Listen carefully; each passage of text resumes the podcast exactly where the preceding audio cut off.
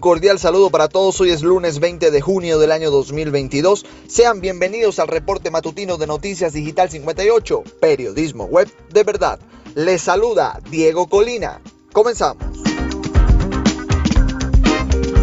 Repasamos el acontecer informativo nacional.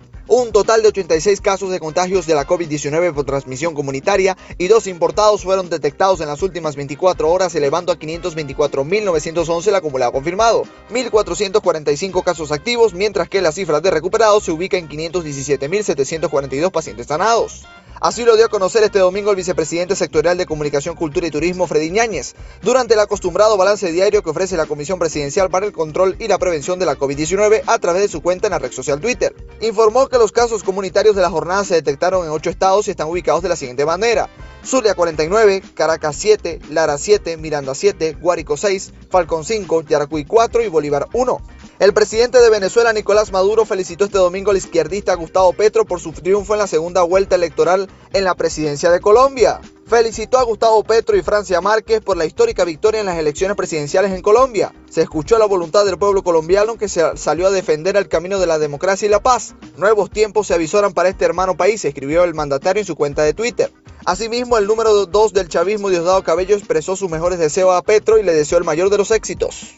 El líder de la, oposición de Venezuela, Juan Guaidó, expresó este domingo que espera que el izquierdista Gustavo Petro, quien ganó las elecciones presidenciales en Colombia, mantenga la protección a los venezolanos que viven en el país andino.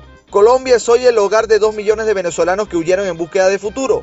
Abogamos porque la gestión del nuevo presidente Gustavo Petro mantenga la protección a venezolanos vulnerables en su país y acompañe la lucha de Venezuela para recuperar su democracia, indicó el exdiputado en su cuenta de Twitter. Guaidó felicitó a los colombianos y reconoció la solidez de sus instituciones democráticas fundamentales para la paz y la justicia. Con esta información hacemos un breve repaso por el acontecer regional.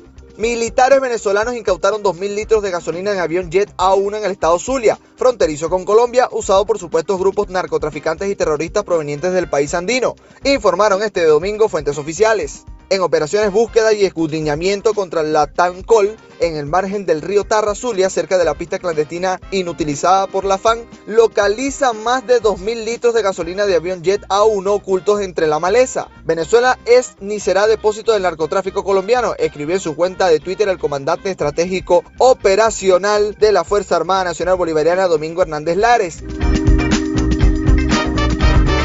En este momento hacemos un recorrido por el mundo. Colombia eligió nuevo presidente este domingo en la segunda vuelta electoral demostrando una sólida tradición democrática con buenas cifras de participación y con un hito en la victoria del izquierdista Gustavo Petro. La jornada electoral se desarrolló con tranquilidad y normalidad a la expectativa de unos resultados que se preveían ajustados y que demostraron serlo conforme el recuento iba avanzando y la distancia entre ambos candidatos era de menos de un millón de votos respecto a los discursos de fraude que habían venido alistándose desde la, desde la campaña del pacto histórico, coalición con la que Petro concurría a las elecciones, la cita electoral ha despejado las dudas con la rapidez y transparencia que la Registraduría Nacional, entidad que organiza los comicios, divulgó los resultados. Petro obtuvo 11.281.013 votos, alcanzando el 50,44% de los votos frente al 47,31% de Hernández, empresario de la construcción que compitió con independientes bajo el paraguas de un movimiento llamado Liga de Gobernantes Anticorrupción y que recibió 10.580.412 papeletas.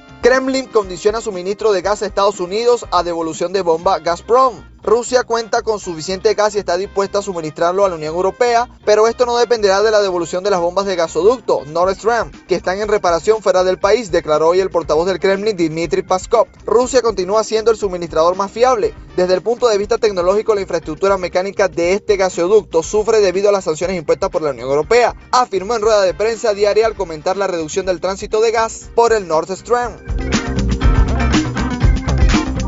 Ha llegado el momento de los fanáticos. Vamos con los deportes. El Monagas obtuvo su primer triunfo tras tres derrotas consecutivas ante el Deportivo Táchira por 3-0 en la decimosexta jornada del fútbol venezolano que culminó este domingo con lo que escaló el segundo lugar de la clasificación a un punto del líder metropolitanos. El Táchira mostró un carácter ofensivo durante los primeros minutos del encuentro, con la apertura por las bandas de Gerson Chacón y Rafael Arace. Por otra parte, el Zulia Fútbol Club consiguió su cuarto triunfo como local ante los hermanos Colmenares por dos goles por cero, con lo que subió hasta la novena posición de la clasificación El Zul empezó el partido con presión y centros que fueron rechazados por el equipo visitante, hasta el minuto 62 en el que consiguieron el primer gol gracias a un remate de Simón Ramírez. En un partido agónico, el Zamora bajó del segundo al tercer lugar de la clasificación tras una derrota ante el Deportivo La Guaira por 2-3, gracias a los goles de Kevin Andrade, Giovanni Bolívar y Santiago Herrera.